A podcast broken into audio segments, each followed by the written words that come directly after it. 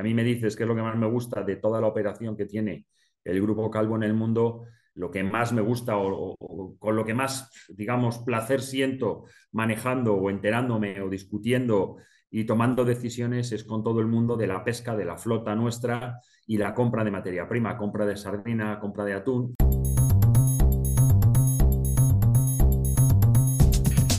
Bienvenidos nuevamente a Pio Stocks, el primer podcast de gran consumo en España. Hoy tenemos el honor de compartir con Mané Calvo, consejero delegado del Grupo Calvo.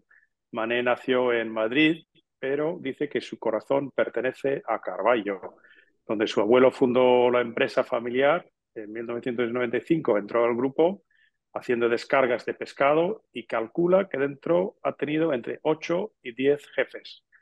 Dentro del grupo asume diferentes o ha asumido diferentes responsabilidades, entre ellas la de director de operaciones eh, para América, ha navegado los mares del mundo con los barcos de la compañía, trabajó y vivió en Brasil, El Salvador, Irán, que me parece muy interesante esta experiencia profundizar hoy.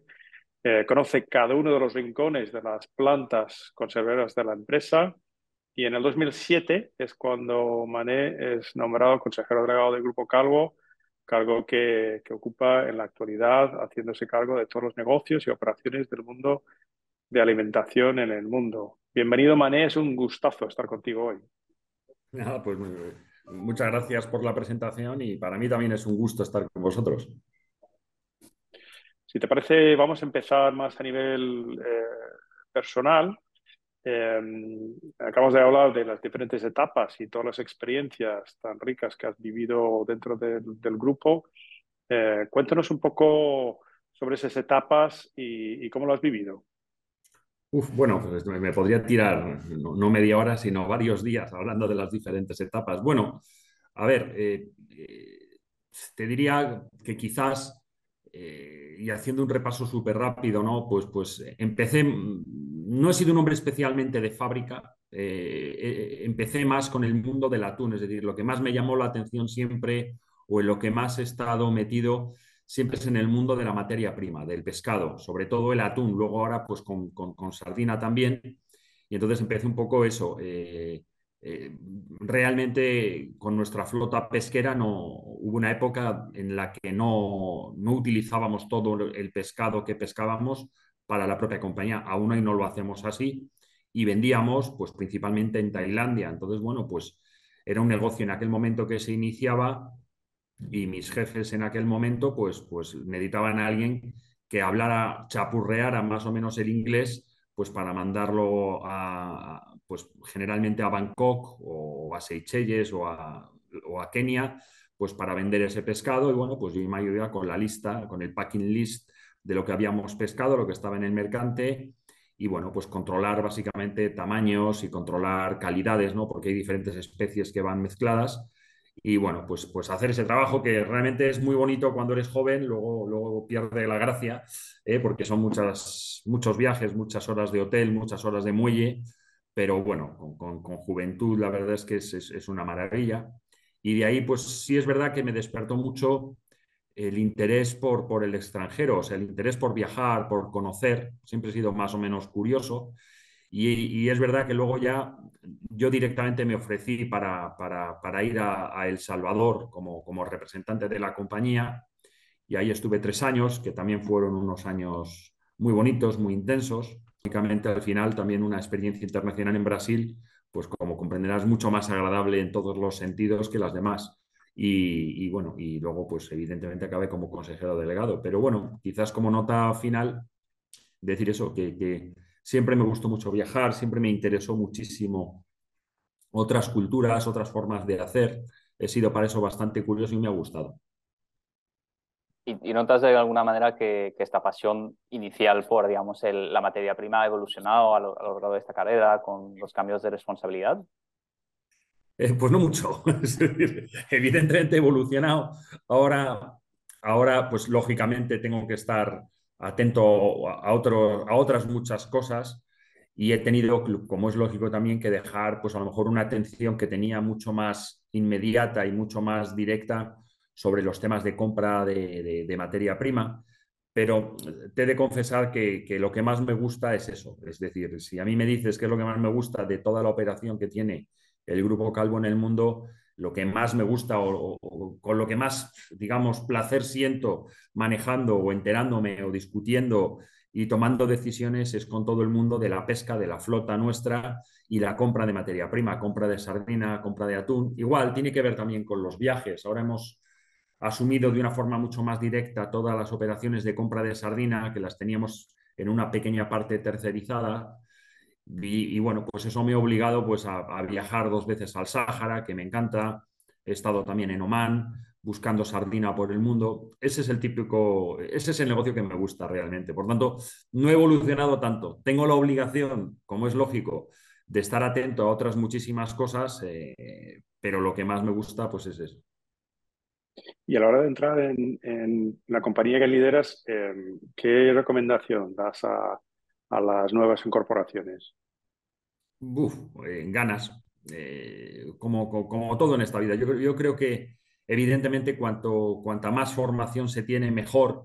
Eh, es verdad que, que, yo, por ejemplo, soy un ejemplo de, de, entrar en la, en la, compañía aún sin una carrera superior, es decir, estudiándola con poco con poca formación, pero bueno, eran otros tiempos donde mi padre primaba el hecho de, oye, o sea, a mi padre, por ejemplo, no le cabía en la cabeza que yo no trabajara en Calvo. a él nunca, es más, creo que hubiera sido un disgusto enorme para él que yo hubiera dicho, pues mira, quiero ejercer de, abogado, hubiera sido un disgusto, eh, creo que muy grande. Entonces, para mi padre en su cabeza no cabía la posibilidad de que yo no trabajara en Calvo. Luego, además, quieras o no, eh, hace 30 años no era el machismo de hace 100, pero, pero también tenía este prurito de, soy el único hijo, tengo cinco hermanas y hasta yo he notado esa diferencia mala, negativa que hoy se puede ver, pero de una cierta preferencia de que mi padre, quien quería que trabajara en la compañía, era yo. A mis hermanas han trabajado también, pero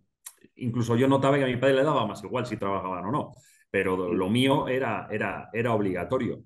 Entonces, bueno, eh, lo que quiero decir con esto es que al final creo que con la experiencia del trabajo y con meterse se aprende mucho más generalmente que, estudiando, pero que tiene que haber una combinación. Y desde luego, eh, lo más importante para mí es, la implicación, es decir, estar, estar implicado, estar comprometido con la compañía, no estar pendiente del reloj, ni del horario, ni de siquiera la retribución muchas veces sino esas ganas de aprender, esas ganas de avanzar, esas ganas de conocer, esas ganas de hacer cosas.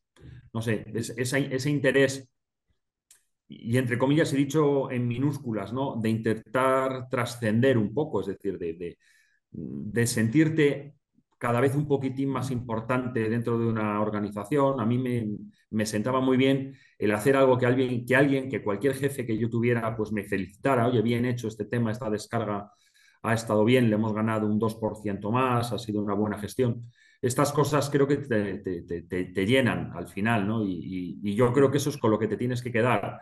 Si, si, empiezas muy joven ya pensando si el salario es mejor, es peor, a ver a, dónde me cambio que me paguen más y racaneando con los horarios y tal, pues bueno, me parece que eso tiene, tiene entre comillas, las patas cortas, ¿no? Entonces yo creo que ese compromiso es lo más importante. Por, por, lo que conozco de ti, yo sé que no te gusta que, inflemos un poco la grandeza de lo que dices, pero me vas a permitir que diga quizás como filosofía de vida también está bien, porque dicen que el momento que dejamos de aprender ya somos mayores. Entonces, un poco lo que estás animando a la gente que entra en la compañía es que eso, que tengan ganas de, de aprender, de aportar, de tener un impacto y yo creo que también como fórmula de vida, yo creo que está, está muy bien enfocado. Bueno, es, ganas de trabajar, o sea, yo lo resumo en ganas de trabajar, ganas de hacer cosas, es trabajo duro.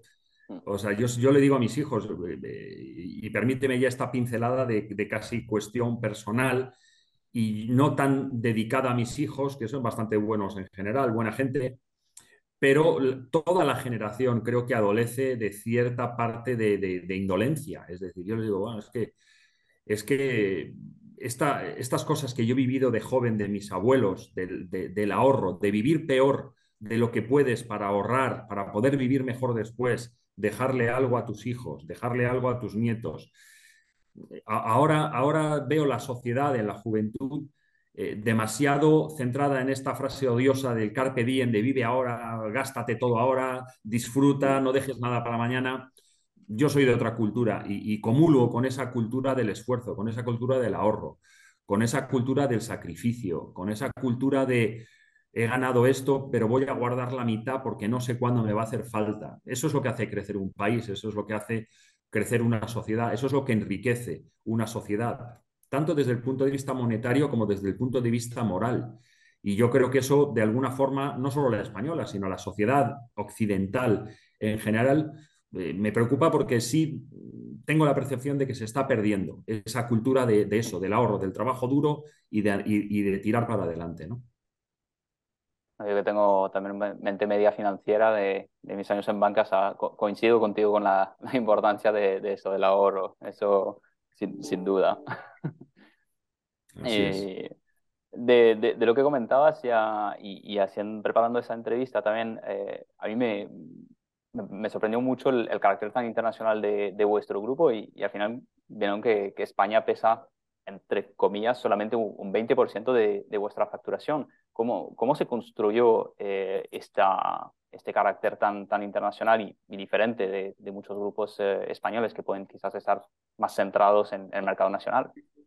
Bueno, esta es una pregunta que, me han hecho en muchas ocasiones y la contesto siempre igual. Eh, es decir, a una, compañía como la nuestra, eh, lo que es lo que comentaba al principio, esta vocación de salir fuera, de, pescar un atún que no necesitas muchas veces y tener que venderlo, el hecho de estar pescando en África, estar pescando en el, en el, en el Océano Pacífico, estar pescando en el Atlántico, entrar en Abidjan, de alguna forma a la propia compañía, cuando era una compañía muy pequeña, que era solo conserva en España y unos barcos de pesca, es verdad que el mundo de la pesca nos abrió la mente de conocer el resto del mundo. Cuando tú empiezas a viajar, pues por ejemplo, el tema de Brasil, por ponerte un ejemplo, primero decir que yo no hice todo esto, es decir, yo he gestionado esa compañía, pero no me cabe a mí el, como si dijéramos, el mérito de haber hecho esas adquisiciones. Esas son adquisiciones que, fueron mm, propiciadas por, la, mente emprendedora de mi padre y mis tíos y mis tías, por la familia, por nuestra segunda generación, que evidentemente sí creo que, que, nosotros la tercera hemos ejecutado, pero, pero las ideas partieron de otro lado. Y al final, pues yo fui ahí, fíjate, en Brasil yo fui a buscar unas licencias de pesca, sin más. Me fui al estado de Bahía, no las conseguí, pero bueno, eh, eh, me coincidió que, que, había carnaval en Bahía, desgraciadamente me tuve que quedar allí una semanita y media eh, explorando el mercado y, la realidad es que, bueno, pues ahí conocí a ciertas personas que nos llevaron a ciertas otras y eso se tradujo en que conociéramos a los dueños de Gómez da Costa y con esa relación con el tiempo, pues, pues, pues mi padre llegó a un, y mi tío pues llegaron a un acuerdo con ellos de comprarles la compañía. y cuando digo esto, pues igual también por el mundo de la pesca tuvimos que ir a las organizaciones regionales de pesca donde están todos los países representados y ahí pues vas conociendo al representante de El Salvador, al de Nicaragua, empiezas a hablar, te cuentan que tienen un puerto maravilloso pero infrautilizado, entonces viajamos allí, lo vemos siempre desde una visión muy pesquera, pero eso se traduce luego en, comprar, en, realmente instalarse allí, el, hacer una fábrica, el asumir el mercado centroamericano. Quizás lo de Italia es menos dado por el mundo de la pesca, pero es un poco uno de mis tíos que, viajaba a Italia con, porque lógicamente industrialmente en, el tema de maquinaria es un país potentísimo, pues, pues, viajaba mucho a Italia y bueno, pues conoció una, una, una, marca de conservas que era Nostromo, pues que estaba pasándolo mal y bueno, pues tomamos la decisión o tomaron la decisión en sí de comprarla.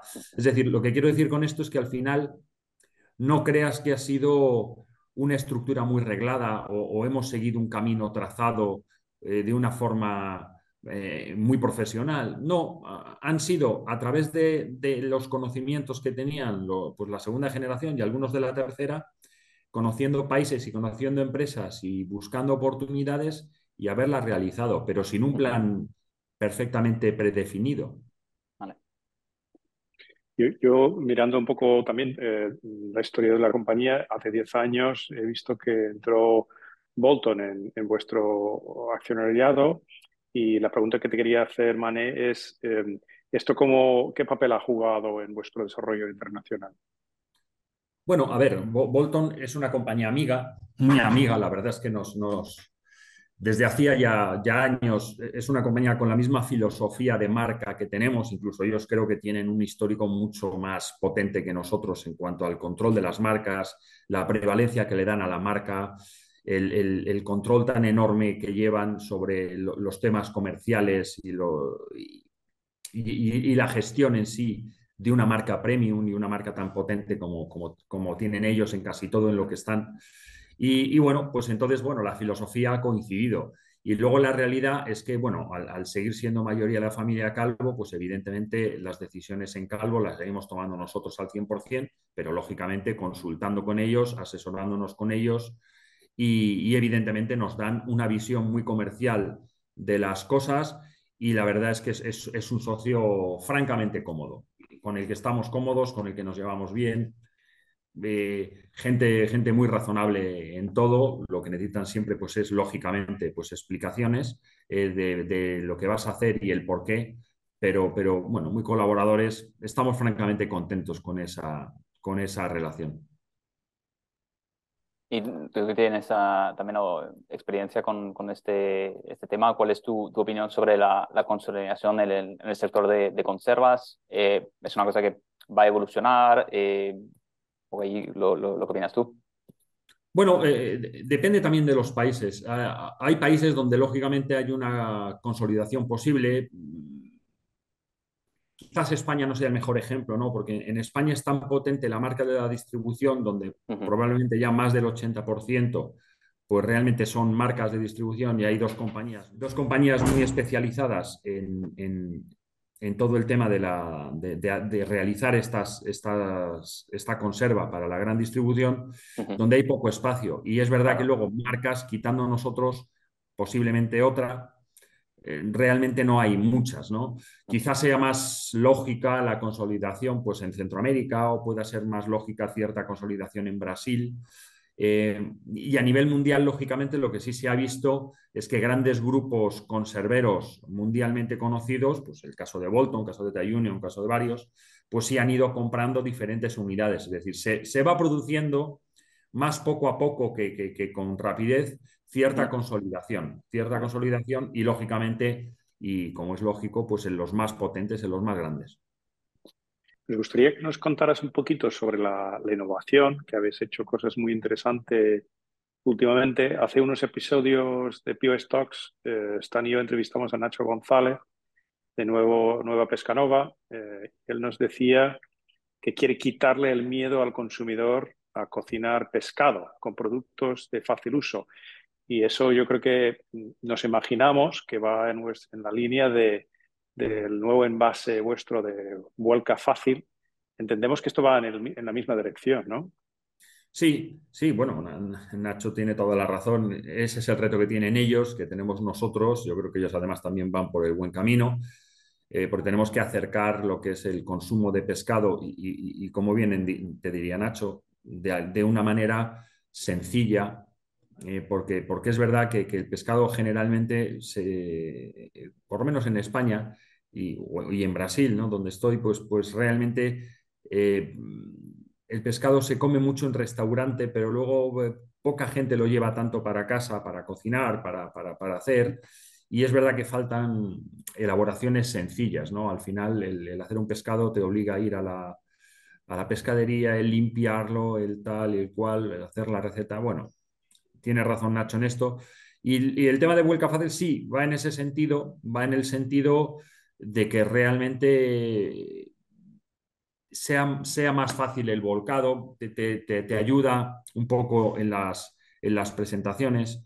Tiene también otros, otros componentes importantes como, como que es ecológicamente mucho más sostenible, es un, es, un, es un envase mucho más sostenible porque no hace falta hacer una tapa para luego hacerle a esa tapa un agujero y pegarle una lámina, una lámina encima para, para poderlo abrir. Es decir, eh, lleva menos aceite porque el, propio sistema es de dosificación, no es por rebose, por tanto lleva el aceite justo y necesario para provocar la jugosidad del producto y luego evidentemente pues el vuelca fácil, el volcado pues facilita sobre todo eso para presentaciones, el volcarlo encima de una ensalada, etcétera, pues yo creo que te lleva a otros momentos de consumo también, ¿no? Eh, y, en ese sentido, pues bueno, creemos está triunfando, creemos que es una fantástica idea y vamos a seguir apostando por ella. Eso iba a ser mi pregunta, pero creo que la, has medio contestado cuál era el feedback hasta ahora del, del consumidor, pero bueno, por entonces. Sí, bueno, eh, eh, te lo amplío un poquitín más. El, consumidor, el feedback es magnífico, es decir, es magnífico, pero quizás lo que necesitamos es eh, que el producto crezca. Es decir, mm. nosotros creemos que ya que no va a ser solo un producto de calvo per se, aunque lo hayamos inventado nosotros y lo estemos desarrollando nosotros, yo creo que será un producto que al final es tan novedoso que probablemente otros nos copien y, de alguna manera sea una nueva categoría dentro del atún. Quizás en estos países donde valoramos más, como puede ser Francia, Italia, España, eh, donde valoramos mucho más esa consistencia de la pastilla de atún y que se vuelque y que quede entera, ¿no? Hay en otros países donde quizás la costumbre sea más un atún más desmenuzado, donde quizás el aporte que te puede dar el vuelca fácil es menos evidente. Pero, pero, en cualquier caso, la valoración que ha hecho el consumidor final es, y la propia distribución es una valoración positivísima. Vuestra presencia en, muchos mercados del, del, mundo os permite aprender y llevar innovaciones de un sitio a otro. ¿Y, cómo, cómo, funciona la innovación? O sea, que se hace de una forma centralizada, se mandan los, los países o los países cada uno va haciendo innovaciones y, y cada uno va aprovechando lo que les encaje. Bueno, es, un, sistema un poco mixto, es decir, nosotros creemos mucho más en las diferencias que, fíjate, que es, una frase que no se debería de decir nunca, pero en este caso para mí es correcta. Eh, estamos más por la diferencia que por la igualdad, en el sentido, en el sentido de que creemos que el consumo de un producto como es el atún es un consumo muy local. Es decir, por ejemplo, en, Centroamérica nos hemos dado cuenta de que gusta mucho el atún con vegetales, con jalapeño, con salsas, cuestiones que en Europa no gustan. Por tanto, claro, si tú vas a planificar un lanzamiento, pues en Centroamérica tiene que ser un lanzamiento que sepas que va a dar con el gusto local. Entonces, es decir, la inteligencia en sí industrial de hacer una innovación sí la tenemos bastante centralizada en Carballo, en nuestra fábrica de España, con ayuda también de, nuestra fábrica de, Brasil y del Salvador, donde también hay unidades de desarrollo de producto, pero es verdad que esa inteligencia sí se tiene algo más en Carballo, pero lo que desde luego es los departamentos de marketing de todos estos mercados son los que realmente te dicen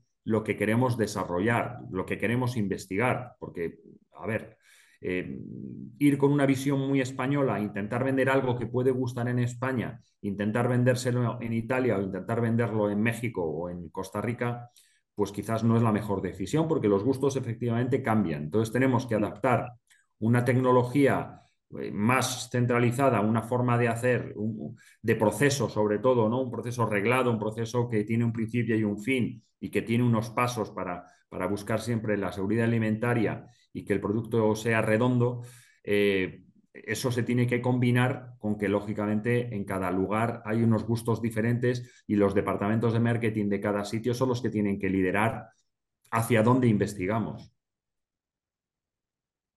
Y pasando a, ya casi la última parte de, nuestra entrevista, te quería preguntar sobre un poco a nivel de tendencias, eh, vi, por LinkedIn que, participabas en, el consejo de, de de, de, San Telmo, que se unió hace, hace poco, y, tenía curiosidad de preguntarte cuál ha sido ahí un poco ahí los temas que, han animado vuestras conversaciones, si, si se pueden decir, eh, y un poco qué, conclusiones habéis sacado de este encuentro.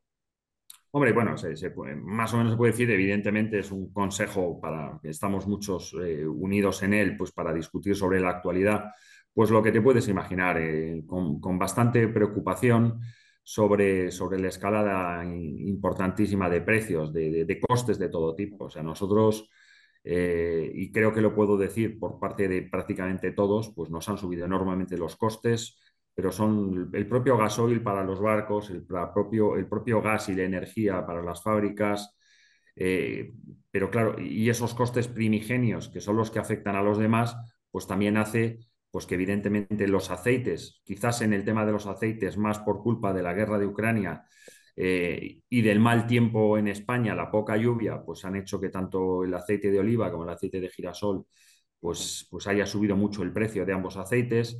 Por los problemas de energía también, el acero y, los envases de acero jalata, pues también han subido muchísimo de precio. El atún también ha subido de precio. Por lo tanto, bueno, nosotros estamos en una tormenta perfecta en la que los costes nos suben enormemente y no somos capaces de trasladarlos con la misma rapidez con la que nos sube el coste, eh, no somos capaces de trasladarlo a la gran distribución, como es lógico, entre otras cosas también. Lo vamos haciendo poco a poco, de la mejor manera posible, con mucha conversación, con mucha tarea de convencimiento y bueno, pues vamos llegando poco a poco a, poder pasarlo, ¿no? Porque evidentemente si no, pues es la ruina de, de todos y esto es lo que quizás tanto en Santelmo como en todos los foros en los que estoy, es lo, que tenemos que evitar, que al final tenemos que proteger el empleo, tenemos que proteger la actividad económica y, lógicamente, eh, los costes, si no, si no reaccionamos, pues nos, nos, comen, nos comen los beneficios y no solo los beneficios, sino el propio capital. Por tanto, eh, tenemos que cuanto antes volver a, una senda de rentabilidad concretamente sobre el empleo, te queríamos preguntar también, Mané, eh, tú a nivel personal, eh, ¿cuál es tu punto de vista sobre lo que va a pasar con el empleo en el futuro? Porque de momento sigue aguantando, ¿no? O sea que seguimos bastante bien en España, por lo menos. Sí, bueno, a ver, yo, yo siempre digo lo mismo. seguimos bastante bien en España porque hemos estado peor, pero decir que estamos bien en España es una perogrullada, no estamos bien.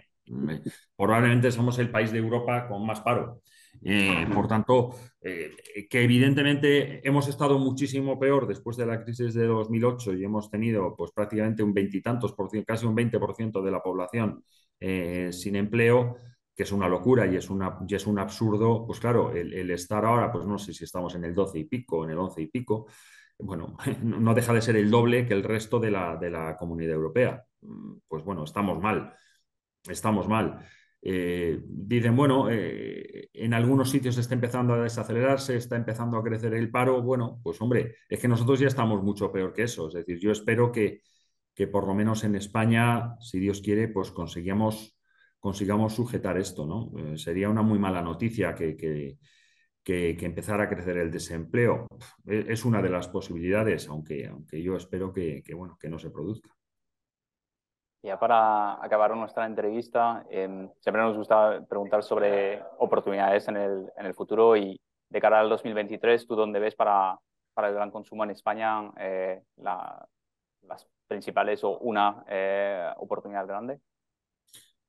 Bueno, quizás no, no, es un año de decir que hay grandes oportunidades. Yo creo que 2023 es un año de, de, volver a la cierta racionalidad de costes y de, y, y de, negocio. Es decir, igual soy un poco pesimista en este tipo de cosas, pero, pero yo, yo, el año 2023 no lo estoy viendo eh, como, como un año en el que vayamos a hacer grandes movimientos y grandes inversiones o donde veamos enormes oportunidades. Evidentemente en este tipo de momentos es cuando las hay probablemente, pero pero claro, nosotros tenemos que recomponer nuestros márgenes, nosotros tenemos que, intentar sostener eh, esta inflación tan galopante que estamos sufriendo, que además, eh, tú que además vienes de una parte financiera, te hace que la deuda te aumente, porque claro, cuando tú tienes unos stocks eh, con un valor X y eso se inflaciona un 30%, el valor de tu stock, eh, vendiendo lo mismo de la misma manera y con, y con, un margen incluso peor,